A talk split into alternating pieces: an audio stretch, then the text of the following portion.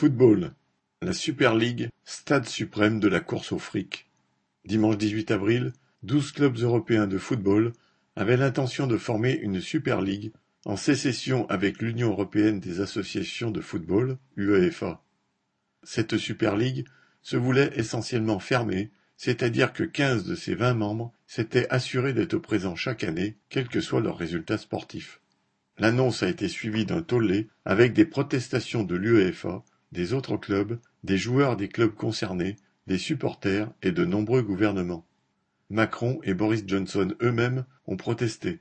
Citation, Ce mouvement va à l'encontre de l'esprit même du jeu, fin de citation, a déclaré sans rire le ministre britannique des Sports, tandis que le Premier ministre italien Mario Draghi rappelait citation, les valeurs méritocratiques et les fonctions sociales du sport. Mardi 20 au soir, la moitié des clubs concernés faisaient machine arrière. Leur projet n'en était pas moins révélateur. Aujourd'hui, le football européen est régi par un système de qualification. La compétition la plus prestigieuse, la Ligue des champions, oppose chaque année des clubs qui ont fini en tête de leurs championnats nationaux respectifs. Aucune équipe, quel que soit son budget, n'est à l'abri d'une élimination rapide, voire d'une non-qualification. À l'inverse, une équipe bien moins dotée peut se qualifier grâce au mérite de ses joueurs. Un club dont le budget est de 500 millions d'euros peut être éliminé par un club dix fois moins riche. En réalité, cela arrive rarement car un budget élevé permet d'acheter les meilleurs joueurs, entraîneurs, etc. Mais cette incertitude, aussi appelée aléa sportif, est devenue insupportable aux investisseurs qui rachètent les grands clubs européens depuis quelques années et qui veulent être sûrs d'en avoir pour leur argent. Leur idéal est celui des ligues américaines de basket-ball, de football américain où des équipes payent un droit d'accès sans risque de relégation. Moyennant un investissement important, les droits de retransmission télévisuelle sont assurés à ces clubs pour des années. Les douze équipes à l'origine de la Super League visaient un système similaire dans le football européen, excluant 99% des clubs, mais leur garantissant une place et leur part des 5 milliards d'euros de droits escomptés. Si ces douze clubs sécessionnistes font preuve d'une cupidité sans vergogne, Dénoncés par les supporters, voire par les joueurs, les instances du football et les gouvernements ne manquent pas d'hypocrisie.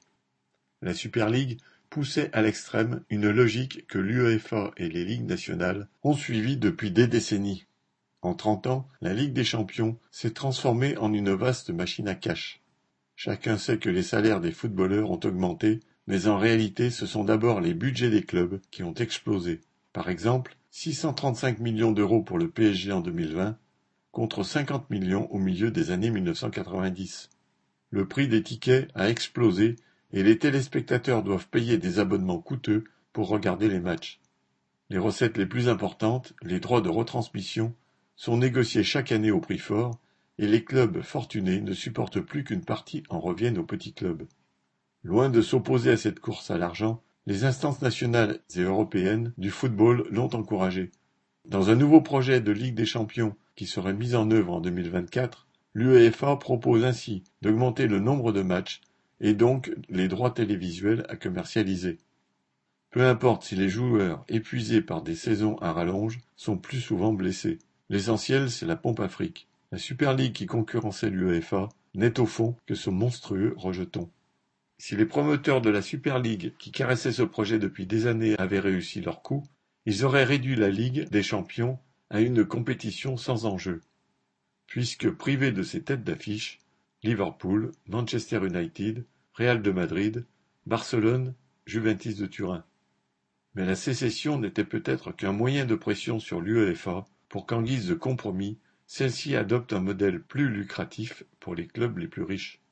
Dans tous les cas de figure, dans ce sport de haut niveau qui vénère tant les lois de la jungle capitaliste, à la fin, ce sont les plus riches qui sortiront gagnants. Michel Bondelet